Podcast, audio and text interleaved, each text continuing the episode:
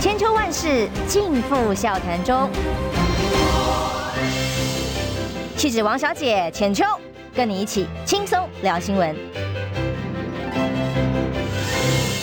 听众朋友早安平安，欢迎收听中广新网千秋万世，我是浅秋。第二天发生惨剧，我又还塞在路上，请大家原谅我。我很快就要到电台了。首先，我用电话跟大家致歉之外，同时邀请今天的来宾，我们的立委参选人虞美人。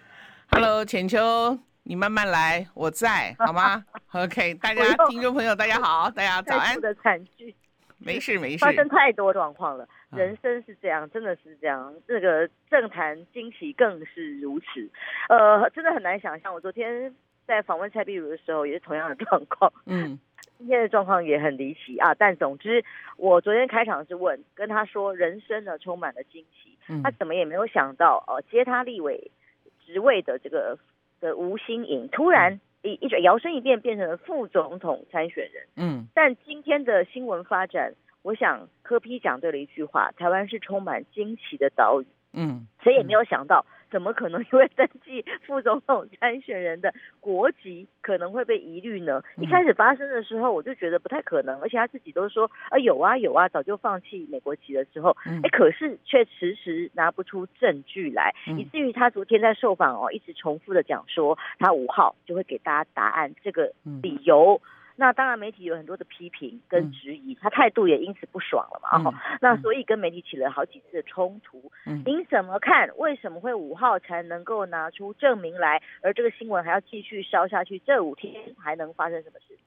呃，锦秋啊，人世间有一个东西叫工作天，你听过没？是。所以接下来是六日，不是工作天。对，所以他我我认为他要拿出证据，这是一定要的，否则他没有办法这个交代。但是呢，他要到五号才能拿出来，我们只能想说是不是有工作天的一个限制，因为马上六日两天都不能动，对不对？好，然后再来就是呃一二，那不知道他的这个证明，呃拿出来的这个时间要经过多少多久？所以呢，至少这个五号他给了一个期限。那五号我们我们应该想象的是五号。一翻两瞪眼的时候会有哪一种情况？那这个才是应该要思考的事情。嗯，因为现在只有一种可能性，就是说他放弃国籍的程序没有完备。嗯嗯，所以还需要另外呃完成，或者是在另外申请证明。那台湾全台湾人都对于放弃国籍、美国籍的程序越来越了解了，因为赖佩霞的关系都被训练了一轮。嗯，所以。天，如果真的万一，本来说是一个惊奇啦，哦，台湾充满惊奇的岛屿，如果万一五号拿不出来的时候，那会是什么结局？应该这样讲哦，我们还是从呃实然跟应然呢，所以应然就是，哎，不是应该要这样吗？可是台湾充满惊奇的，就是我们认为应该要 A B C 的，实际上竟然是。哎，X Y Z，这样你明白我意思吗？所以这个事情就是说，如果他拿出来的证明是他在登记之前就已经确定放弃国籍，那就 safe 啊，对不对？那如果是这两天才完成这个程序，那我不知道中选会要怎么解释。所以我觉得整个国家还有整个中选会，整个跟选举有关的部门，现在可能都要先好做好沙盘推演了，因为这是一个非常非常重大的事情啊，这也是。中华民国历史有有总统直选以来没有发生过的事情，所以这个这个时候真的必须是呃三个党的阵营都必须克制节制自己的言论，因为你要知道这个事情是可大可小，因为他会很他有可能会没有处理好的话，会激化很多不好的情绪，你明白吗？所以我觉得这个时候大家反而要冷静的看待，因为他就讲十二月五号嘛，现在比我们紧张的应该是民众党吧。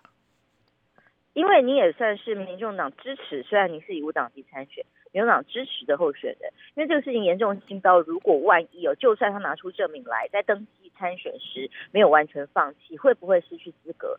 那么如果当然最好最好的情况的话，他安全都没有问题。那如果最后资格不符，那结局就只剩下两组候选人啦。我觉得不是只有剩下两组候选人这么简单，因为你不要忘记了这个呃。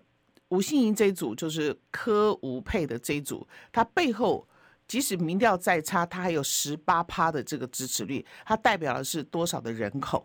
所以这个事情是不可小看的。我的意思是说，我们到现在距离投票这么短的时间之内，你每一个动作都要很小心的一个应对，不要有太多的激化跟对立，因为我们国家经不起这样子的一个波动。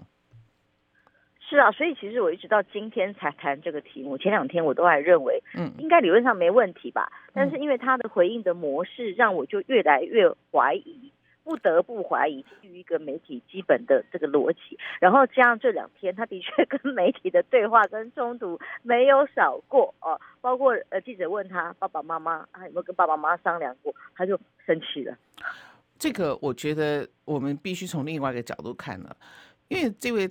这位呃吴心莹，她从小的成长的一个环境，可能是比较可以啊、呃、读，可以啊、呃，可以，我们讲白一点好了啦，就是她不管做什么决定，她的父母都是全方位的支持的，因为她的家庭的背景的关系，所以。这个问题对他来讲，搞不好真的是一个他从来没有想过的问题。为为什么要问爸妈？我不是从小 想做什么就做什么？你们在说什么？所以他还没有进入政治的这个语言里面。其实这个是他的一个过程，要赶快进入的。对，嗯。当然了，因为跟平常大家民众之间聊天，同样也会笑记者问题如何啊等等的哦。但真的，我们也会笑了，但是我们都在心里笑了。但参选人真的就直接当面给记者洗脸的人倒是不多啊。嗯，我我我我是这样子想了哈，这个真的你进入政治，我自己也也在这个过程里面有很多的学习。民众党要赶快帮他做一些调整跟一些一些呃一些教育训练吧，嗯。所以他显然面对于现在新的这个角色跟身份，嗯嗯，不是那么适应哦。包括你说他要去站台浮选，或者是。去跟媒体之间去接受专访，而不是过去在企业家接受专访，那是不一样的。嗯嗯，不太会有什么心理的问题，大概就是企业经营里面这种没有什么大问题的。嗯，然后他现在是搭档副总统参选人，所以这个结局除了现在无党籍的身份之外，还有接下来要面对的挑战，包括哎政策辩论等等。如果取得资格门票，再往下一关去，这对他来讲都是前所未有的挑战了。我看过他在这个欧盟的发言的。那个影片我也看过他的一些对话，我觉得他只要经过充分的准备，政策辩论这些还真是不是问题，这样子对。但是他现在最重要的问题是他的这个国籍的事情，这个一定要好好的处理，因为这个如果最后发现说他没有资格，他资格要被取消，这个联动太大了，这个不是只有民众党要面对的，另外两个党都要赶快想好面对这个事情。所以，对你来说，你认为你，嗯，如果以你当然我要讲，你不是无民众党籍，但是我从头到尾，我必须讲说，我从头到尾，我从参选的第一天，四月二十号，我就花了最大的篇幅跟各位讲，我是站在什么立场来投入这场选举，我就是无党籍独立参选人，然后我也欢迎所有认同我的论述、想法、议题的这个呃。研究，或者是说，呃，觉得我的说法是跟他有符合理念的，我都欢迎他们来站台。美人姐，我在电梯里，您继续，我马上走。你电梯了哦，他进电梯了，那我现在要干嘛？通常 主持人进电梯的时候，我要干嘛？哦，啊，就跟他聊聊天。好，我看一下，我跨过那个网络大家。哦。哦，他说中广电梯一下就到了，对。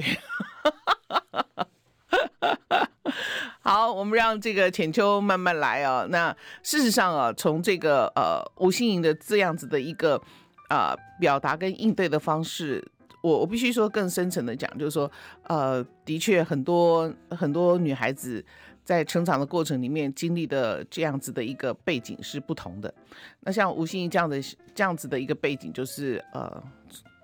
有很大很大的一个家庭的一个关爱跟资源，所以呃，可能也会啊、养成这种，就是说，哎，这事情不是就这样吗？啊，因为他的环境，过去的生活环境可能也比较单纯，不像在政治圈里面。事实上，不要管谁啦，进来政治圈呢、啊，如果是新手，一定都会面对这样子的一个困难的一个适应过程，对不对？王浅秋当初从一零一发言人到变成这个政治的发言人的时候，你自己还不是适应了一阵子？对不对？是是是，我们都觉得人跟人不是应该这样讲话吗？可是发现没有啊，在政治里面好像人跟人不一定可以这样讲话。我们欢迎浅秋回来，不好意思，欢迎你。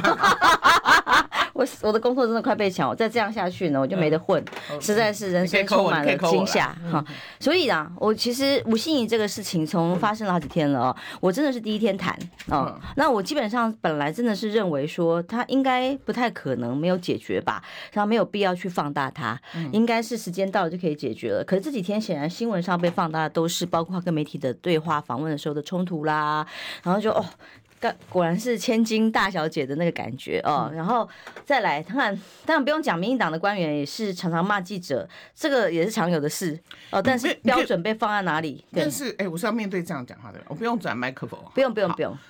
但是你有没有发现，我刚刚提到的两个党现在都开始收敛自己的发言，针对这个事情是不敢再多做刺激，嗯、因为这事情可大可小。嗯，那再来提出证明是国家。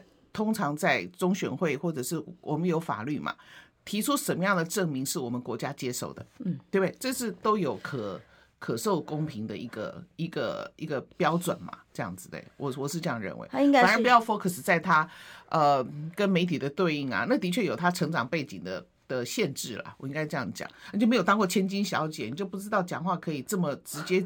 心里想什么就讲什么，贫穷限制了我的想象。不能讲贫穷啦，就是我们从小 生活资源比较不够的人，我们就要比较会世故一点，看看周遭的环境，我们可以怎么怎么表达啦。对呀、啊，他们比较没有这个训练吧？我觉得。如果万一哦，真的是到时候有最坏的状况的时候，那当然就是政坛的已经不是惊奇的，是惊吓。那请问，像宇文姐、美人姐，到底你的竞选总部成立了吗？还应该还没来哦。我的竞选总部呢就没有成立。那我有我的说法是说，像我这样的无党的独立参选人，这个竞选总部也可以不用成立，因为中选会没有规定要成立竞选总部这样。所以我本来是想问说，那你总总部成立的时候要不要邀请柯文哲站台？什么时候邀请？那显然是你连成立都在考虑一下。没有考虑就没有成立，就没有 要成立，就没有要成立。对，哦、用精最精简的预算，其实是有遇到困难。为什么？那个困难是在于说，哎，奇怪，这个。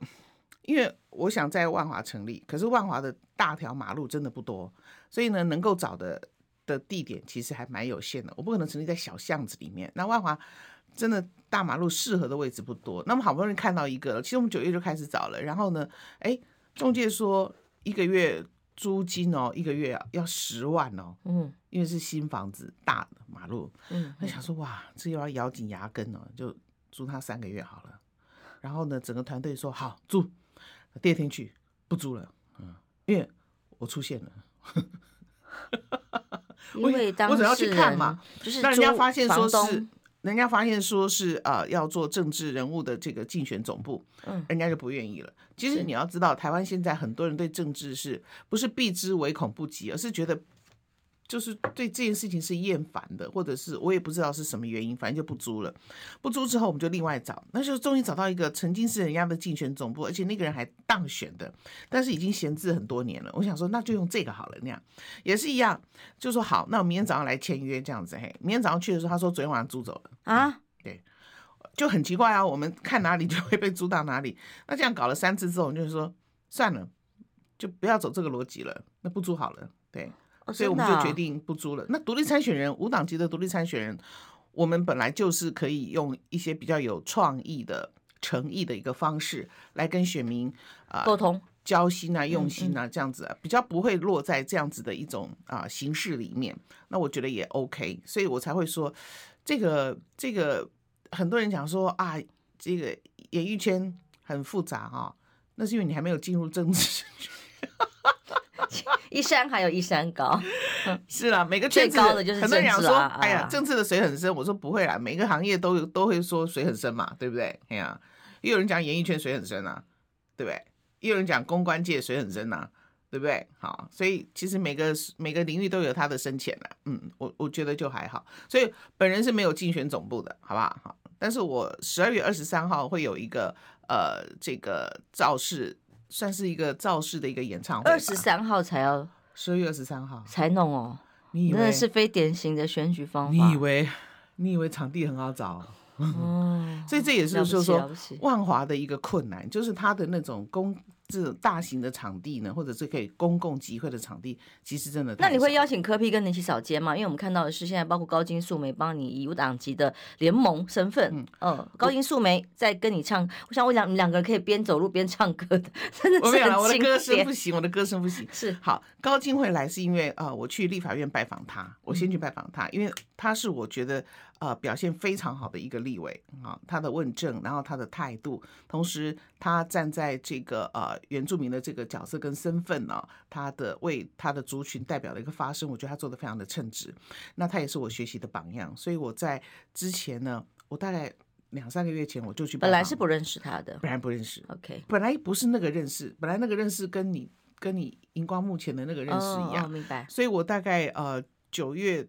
八月底我就去拜访他了，这样子对。八月底九月初吧，哎，九月九月我去拜访他，然后他就讲说，哎，你有什么网，你有什么那个活动啊，我可以来参加，所以是主动来。都是侠女型的，对。那然后他就主动来参加了我一场这个演唱会，然后然后又这个呃说他要来帮我扫街，那我也答应他，我要去帮陈振中扫街，啊。互相支援，那他是无党籍的，所以他对我坚持无党籍的独立参选是非常非常的肯定的。嗯、那他也说，那不然我们希望你能够进立法院，那我们就可以用无党的一个结盟。那还有包含这个台南的陈永和啊，然后还有平地原住民的陈振中。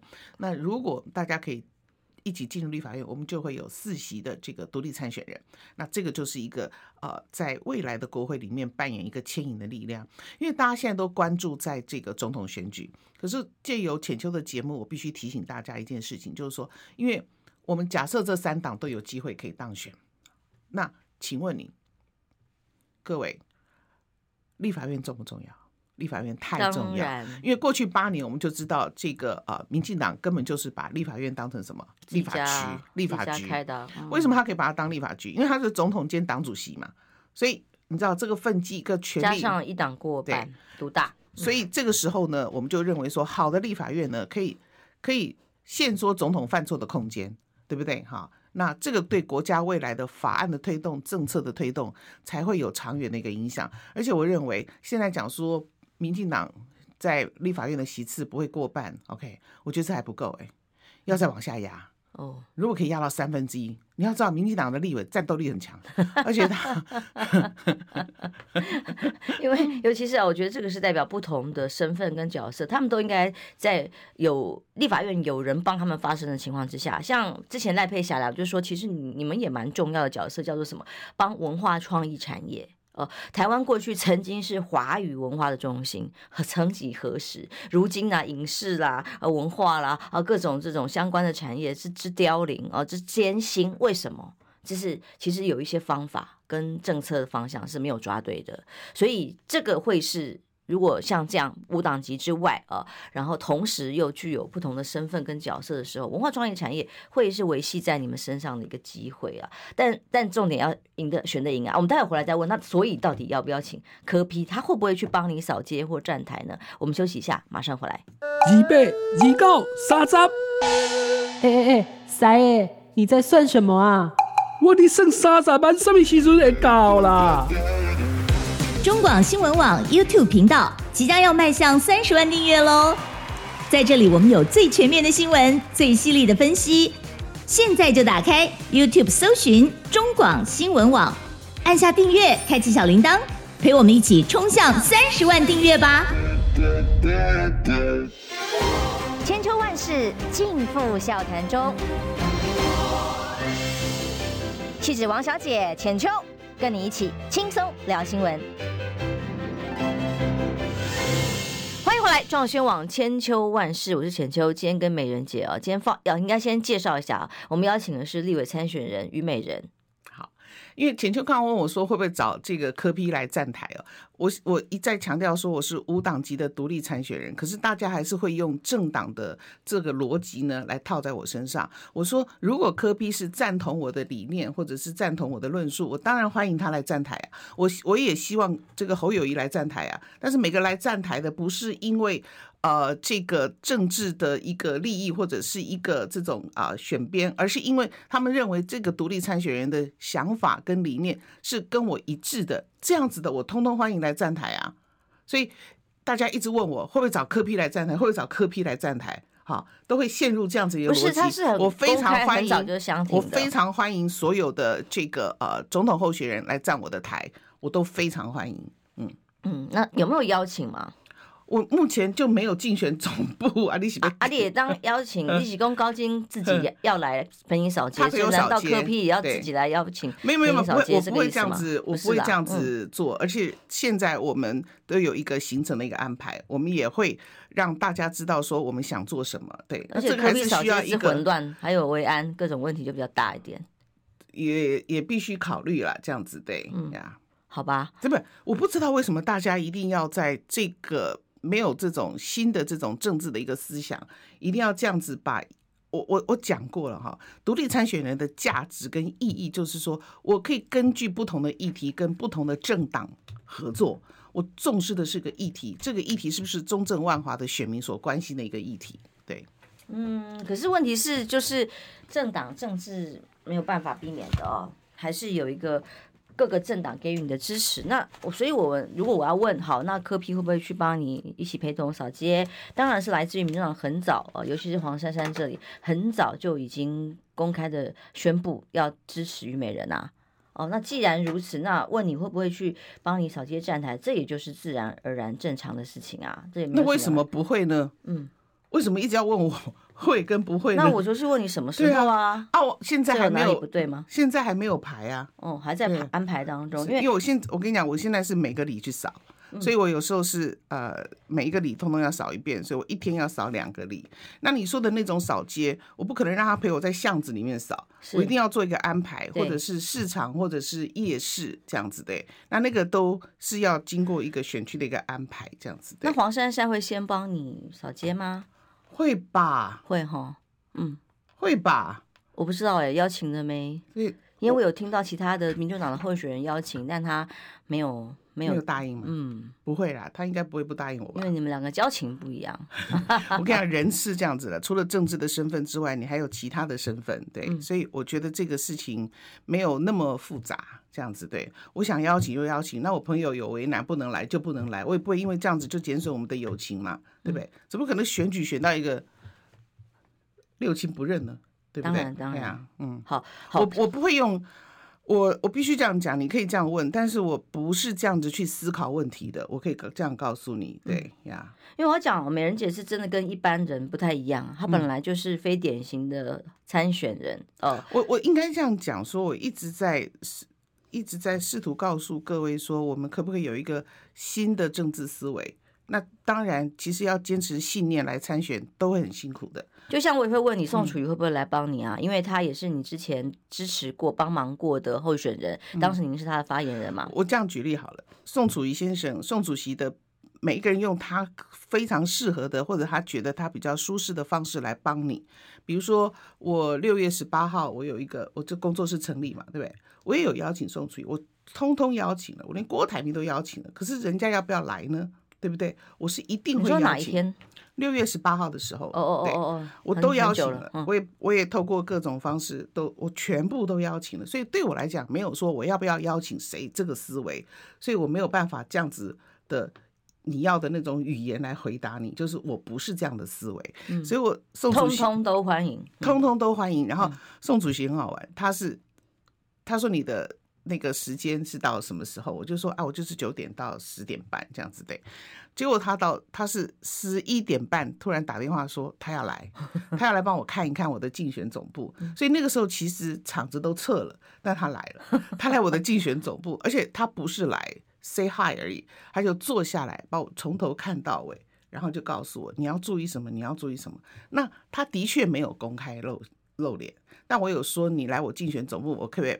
PO 脸书，他说可以，那他用他的方式来支持我，明白。所以我觉得现在的这个选举，经常会遇到这种要强迫人家来来站台，或者是拒绝人家来站台，我觉得这都不是新时代的一种政治的一这个被期待的一个事情，所以我会花这么多时间跟你讲，我也可以直接跟你讲，有啊，我有邀请啊，啊来不来我不知道啊。那这样是不是就解决了？可是我不想这么，啊、你没有没有把把我骂一顿，不是，我不想，我不想这么便宜的、简单的去回答这个问题。这个没有那么复杂。作为一个独立参选人，他的空间就是很大。我们就是不拒绝、不扣、不受这种颜色的一个捆绑。这就是我想讲的。我们可以根据不同的议题跟不同的政党合作。你知道，在中正万华。四席国民党的，三席民进党的，过去也有四席民进党的。那在林长佐当立委的时候，国民党跟中央有问题的事情，绝不找林长佐，他们会跨区去找赖世宝。嗯，那以前林玉芳的时候呢，林玉芳是国民党的，那民进党的市议员呢，也是会跨区去找民进党的立委去帮忙，所以是田无高水无流。那你要知道。万华没有地方议题，万华的议题都是中央议题。为什么？因为无家者的议题是中央的议题，因为没有中央主管机关，所以未来在这个部分是我们修法要用力的地方。现在的都更条例对我这种以百年历史来计算的老城区根本不适用，所以它必须中央立法有一个新的对所谓的都更艰困地区有一个法律地位，这也是什么中央的问题，所以。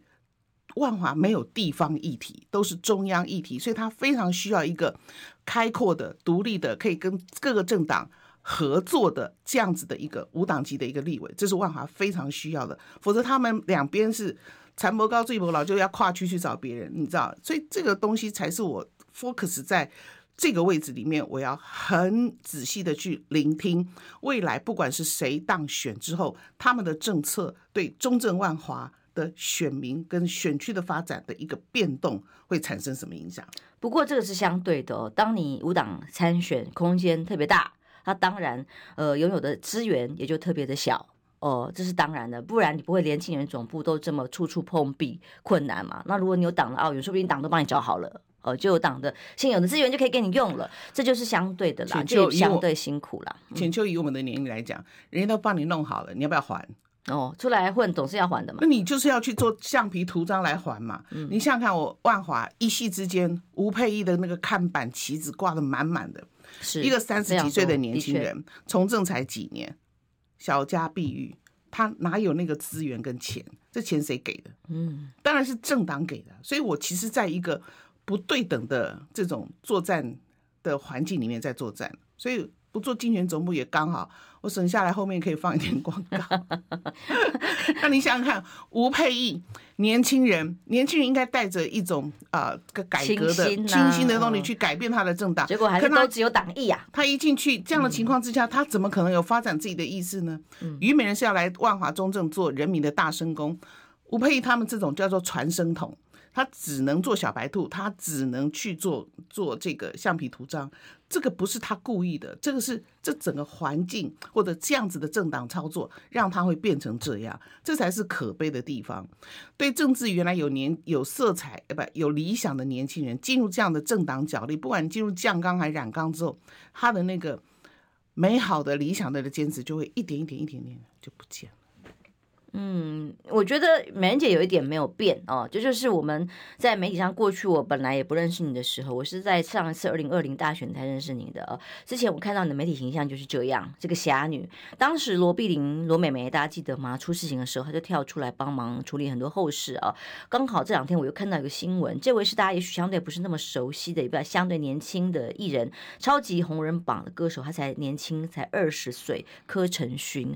突然沉尸在饭店里，当然。原因各方面我们不太清楚，但我就听到看到有个人跳出来叫做虞美人，他跳出来说他难过之外，也立刻协助介入，包括哦聘请律师啦，哦协助他们家人办后事。我还特别看了一下，这个人选区不在中正万华，那这美人姐没有变的是这一点，她即使是一个新进的新人新艺人，但你觉得有需要帮忙的时候，你就会出手，这正侠女性格嘛？我觉得应该是这样讲，我我也不觉得。原来这叫侠女啊！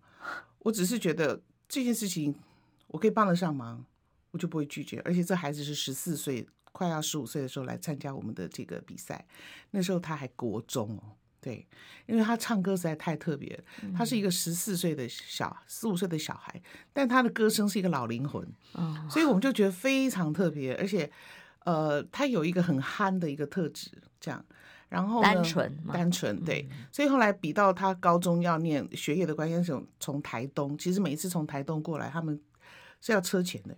对所以那个对对他来讲也是一笔开销，而且我们也希望他好好的这个在呃学业上面，因为刚进高中，功课压力也是比较大，所以呢他就有一阵子没有来。那但是呢，我们有时候有些特辑的时候呢，都会请他来，然后他也很开心，因为像这样子啊。个性比较内向的孩子，他在他的同才团体，他不容易啊、呃，有那么多的啊亲朋，不有那么多的朋友，对对，更何况在演艺圈。嗯、那所以，可是他在我们红人榜，因为红人榜的选手，说实在的，我们就很像一个大家庭，嗯、在这边是我所有的，我们没有根据你什么背景，我们就是用音乐来跟你交朋友，所以呢，我们大家都非常的包容。而事实上呢，我们也看出他有时候家庭的。变动啊，或者他有一些困难的时候，我们也鼓励他。你能跟音乐多接近的时候，你就不要放弃。所以我们一直很关心这个孩子。那所以突然之间发现他这样的时候，我们其实都非常非常难过。那个，哎，对呀。所以，呃，我们那天特地我我去了宜兰，对，就是要见他的父母，因为他的。家里的资源真的是不够，所以我们在想，我们可以帮什么忙？那妈妈因为对这个这个死死亡之前的过程很想知道跟了解，到底发生了什么事，一定当然想要知道。那那个想要知道，并不是一定要要走什么司法途径，而是其实因为来不及告别，他就很突然就沉睡在饭店里头，而且最后结论是没有要验尸。解剖、嗯、对吗？妈妈也没有要验尸，其实我们就是陪伴他把这个最后的过程走完。嗯、那么现在他的告别式呢？啊，我们昨天也处理了那个骨灰坛，这样。是那而且是红人榜的所有的跟他同期的这些歌手，大家想为他做一点事情，所以大家集资要帮他买这个骨灰坛，对。然后要刻名字，要生效，要一些所谓的啊世俗的这些事情，那我们昨天都处理好了。那今天会有律师陪妈妈去这个饭店啊，要求看一下这个啊这个所谓的监视器的这个画面。对，那在法律上呢，我们也有给他的协助。然后啊，阿德老师跟红人榜的选手现在也在啊规划说，我们希望给这个孩子一个不一样的告别式。对。所以，其实这个也象征了某一个世代哦。现在这个年轻世代，你看他才那么年轻，才二十岁，他有才华，他有努力。可是，在我们现在这个社会，要有资源去真的好好发挥，太难了。我们有没有这个环境，好好让年轻人有发挥的空间呢？他其实呃，我记得他有动过一个血管动脉瘤。那那时候我们还在节目呼吁说，哎，这个真叫不定时炸弹那样。还好他发现的很早。那他的确身体上有一些啊、呃，就是原来这个比较脆弱的机这个器官，或者是他的生活很节俭，所以他其实是啊、呃，这个恐怕应该要做更多的一个身体检查，但是啊、呃，可能错过了，所以就是遗憾吧，遗憾。嗯，嗯其实我最难受的是，我在我的脸书写。我就看去到宜兰那个，他的照片都还来不及放，只放了牌位。然后我那个时候不知道我我我应该双手合十，还是我要用什么样的手势？因为怎么讲，我是长辈，嗯嗯，嗯，而且是这么年轻的，才二十岁的生命哦。我正在不知所措的时候，阿德老师竟然是挥挥手，没有说陈勋再见。哇，那一刻。我就，我我就跟着阿德老师挥手说：“孩子再见。”这样，对啊，嗯，那当然后面就会进入啊、呃，协助家属把这个过程走完了，这样子对。那现在的状况就是这样，我们也只能说珍惜每一个我们可以在一起的时间。我都是这样想说，以以以宗教的一些不同的一个说法。我记得我那个时候去。青海见了一个啊，这个密宗的一个修行者，然后我就问他说：“你们怎么看待死亡？”OK 哈，然后他说：“我们看待死亡不是看待这一世，我们是看我们的时间轴是拉很长的。那我就我就明白这样子。然后他讲了一段话，我觉得很好。他说：“我们就会祝福他去到更好的地方，然后我们一定会再见面，期待我们再见面的时候，我们彼此都是更好的我们自己。”嗯，好，但是我就认为这个叫见微知著哦，因为就像我刚刚前一段提到的文化创意产业，在这几年呢，嗯，比方说韩国为什么会突然变那么厉害，当然来自于很多政府预算或强力的支持哦。那文化创意产业需要的是市场。那跟资金，那让这个文化的扩散性可以更大。我有什么方法可以让这些年轻的孩子有才华、有能力哦？就像之前体育选手大家讨论的是一样的，让他们有更好的环境、更有发展的空间，把力气放在这里，不是把预算放在棒最老，还是做口头的补贴政策。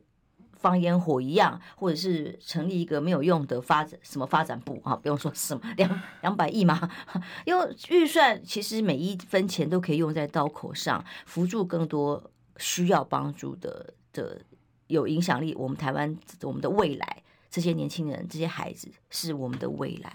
我只是觉得很遗憾而已。那我们就去看问题的核心呢？所以有时候说做主持人多年的训练，就是我们比较快看到问题的核心。你刚刚讲的这些都对，但是他困难卡在一个地方，就是他只有四年的计划。经营一个国家，经营一个文化，文明都是累积的，它是接力赛，文化的一个一一个一个。一个发展也是这样子的一个概念，一定是接力赛，所以接力赛它就不会是四年就就开花结果。所以经营一个国家，你你所有的东西其实都应该用十年、二十年，甚至于三十年来做这样子的一个规划跟经营。可是本国每四年就发生一次内战，然后呢，我们四年前呢是中共马上要打来了，我们四年后中共不会打来，所以，你要讲的这一题已经帮我预告了下一段啊。蔡总统说：“现在并不是大陆犯台的时机。”哇，他是这样想的哦。我们待会回来好好谈这题好了。是大陆是听他的，听他的，或他决定，或者是两岸的关系不是互动，而是来自于对对岸的猜测。一切都取决于对方，你敌动敌不动啊？然后我动不动呢？啊，一样。好，我们休息一下，马上回来。想健康怎么这么难？想要健康一点都不难哦。现在就打开 YouTube，搜寻“爱健康”，看到红色的“爱健康”就是我们的频道哦。马上按下订阅，并且打开小铃铛，就能医疗保健资讯一把抓。想要健康生活，真的一点都不难，还等什么呢？爱健康的你，现在就打开 YouTube 订阅“爱健康”。千秋万世尽付笑谈中，气质王小姐浅秋。跟你一起轻松聊新闻，欢迎回来，壮宣网千秋万事。今天访问的是立委参选人虞美人哦。刚刚聊到了一题，哎，刚好有个朋友，呃，抖内进来 D I Y 哎 D I D R Y 啊，dry 啊，dry 呀。他说，美人姐，她在这个南海路有看到你的电子看板，一定要投给你。顺带请教一下，美人姐支不支持总统选罢法修改成两轮制？我们先谈完这一题，回答完之后就来回答蔡总统。刚刚好讲到两岸议题，讲到台湾未来的前途，嗯、你先回答一下这个听众的意见好吗？我觉得真的是可以考虑这件事情。这样子才可以选出啊、呃，这个多数的多数支持的一个一个总统，就是少数支持的总统。其实他应该这样讲，民主制度、民主选举有两个重点，一个是少数要服从多数，然后多数要尊重少数。所以如果可以两轮的话呢，我觉得是一个不错的。而且其实你有两轮不，大家会比较不走那种极端的这个力量。那就像。也因为两轮，所以才不就比较不会有弃保这个事情。很多人想说，为什么这是全世界的民主，就台湾一直有弃保的问题这样子？那是因为跟我们的选举制度是有关的。OK 哈，但是它是要绝对多数，所以他就比较容易会操作这样的事情。我觉得你的建议，我觉得是我是同意的。嗯，因为要真的让相对多数的朋友支持的政党，才真的真真的能够在制度的保障，还有在民众的民意里头好好的做事。而且他不用只讨好基本盘嘛，对对对，对不对啊？因为你只有讨好基本盘，你你除非你的基本盘是过半的，嗯，对不对？是好。那今天蔡总统公开讲话，两报应该说三报了，《自由时报》当然也是哦，都是把它当成重点标题。呃，蔡总统公开表示，其实这个跟跟萧美琴。在受访的时候讲话是一样的耶，我想稿子可能是互通的啦。哦，他在接受外媒的访问的时候说，目前呢，这个并不是中国大陆攻打台湾最的时间点哦，但但是呢，所以呢，呃，也不是他们考虑要大规模清台的时机。那然后呢，啊，要紧张，但是又不要太紧张。哎，说要打也是他们啊，说他不会打的也是他们啊，到底是怎样啊？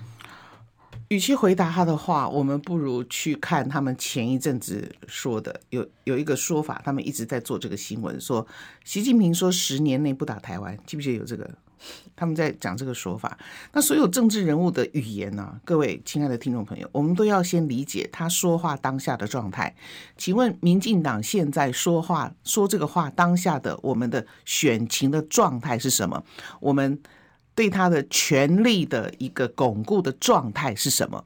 我们从这个背景来看，他说这个话的时候，我们才能够分辨他到底言外之意、弦外之音是什么。这是跟选举的一个操作有没有关系？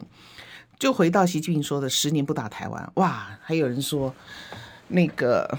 我记得赖清德说吧，他就说：“你看这个什么选选选谁就是上战场，选谁就不是上战场，这个是呃公北菜。他们？记不记得有这个说法？当然，他为了要洗白，说他不会给两岸带来战争。但是，但是各位，他们都是将来可能要带领台湾的一个啊、呃，带领国家的一个总舵手。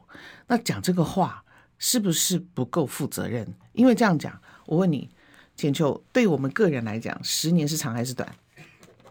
很难说了，很难说。对国家来讲，十年是长还是短？当然是短，嗯，对不对？十年跟一年有什么差别？是让你逃命的时间，还是让你害怕的时间，还是让你有时时间来武装呢？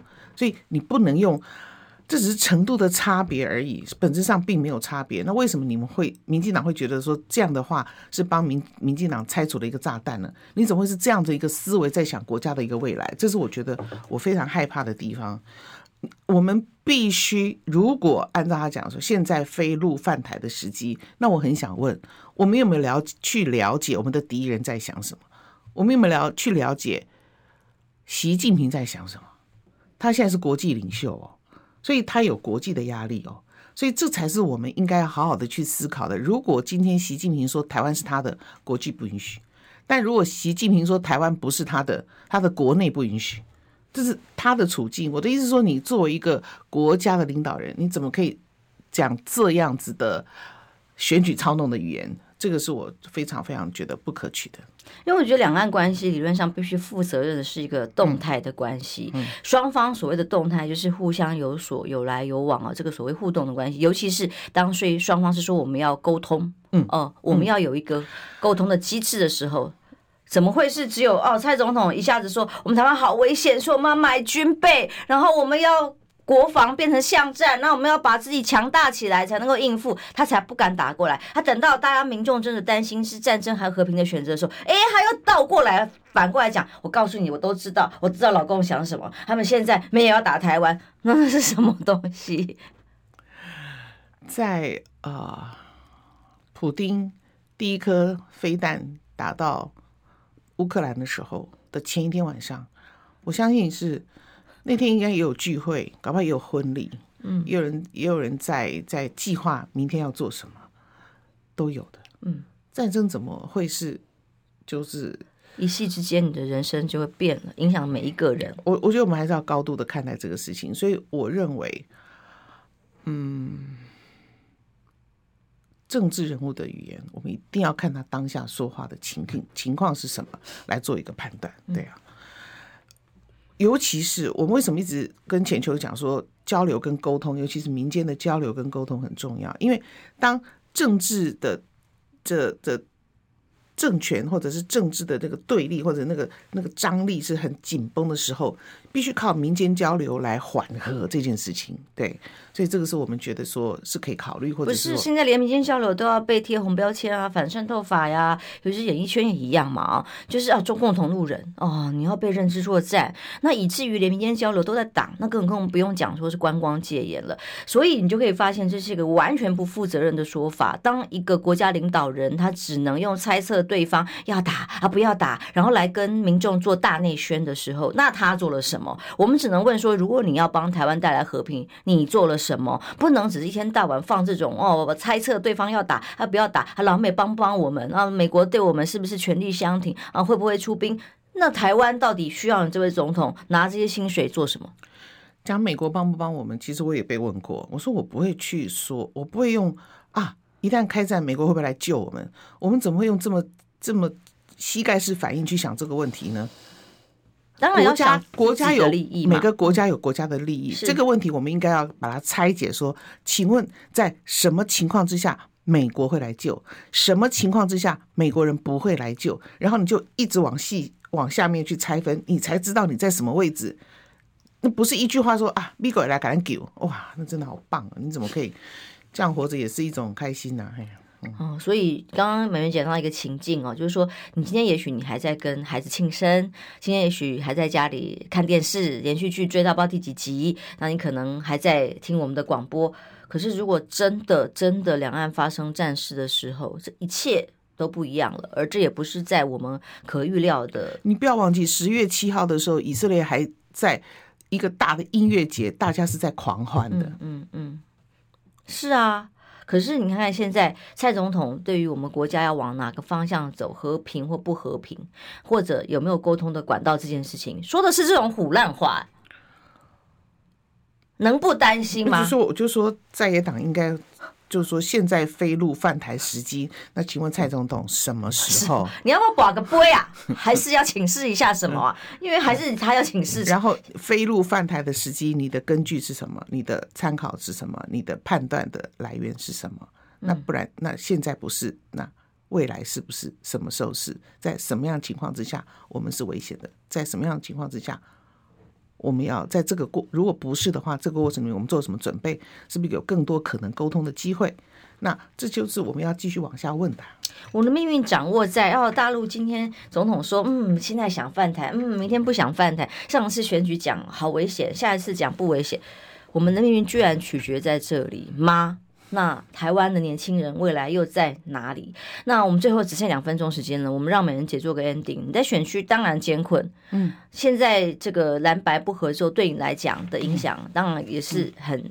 那、嗯、你虽然一直强调没有政党色彩啦，但没有办法，政党政治就是有大一点的政党组织资源多一点的，可能可以给给更多的澳元。那你要自己奋战，当然是最辛苦啊，没人疼的孩子嘛。我怎么会是自己奋战呢？啊，人民。对呀、啊，是，你知道，今年决定最后的谁执政是在中间选民呢？你知道现在中间选民这一块很很是很很大一块的，而中间选民你用颜色去框它，它是跟你翻脸的。为什么？它是晃动的，它是根据不同的议题来做一个移动的。那这才是调整国家未来走向非常重要的一个一股力量。所以的确了，我也有时候真的会觉得哇，好辛苦哦。可是呢。就想说明天可不可以不要五点半起来？但是呢，想到昨天那个每一个拥抱，然后好多人跟我讲，你一定要当选，一定要当选，我们可以有不一样的选择，是多么的重要。那这个时候呢，我又有力气继续往前走。对，所以我并不是一个人，我我只能讲说，这个选举对我来讲是累，但它不苦。因为它里面有太多的这个力量的回馈跟交流，而且我非常荣幸说，我有机会可以代表中正万华万华中正的选民呢，来这个做他们的这个立法委员，为他们发声，把人民最清亮的声音带进立法院。那这是我非常荣幸的事情。亚轩倩给我们的董内，他说他呃，您也从事过教职。只有现在二十秒哎，他说如何蓝绿示范下一代霸凌小党的行为，很难回答。现在只有十秒，是呀，大家一起努力。我想跟着你的心去投，不要跟着党的意思去投，对不对？哈，嗯，所以不是党的输赢重要，是人民要赢才重要。对，然后我们不要被政治人物牵着鼻子走。拜拜。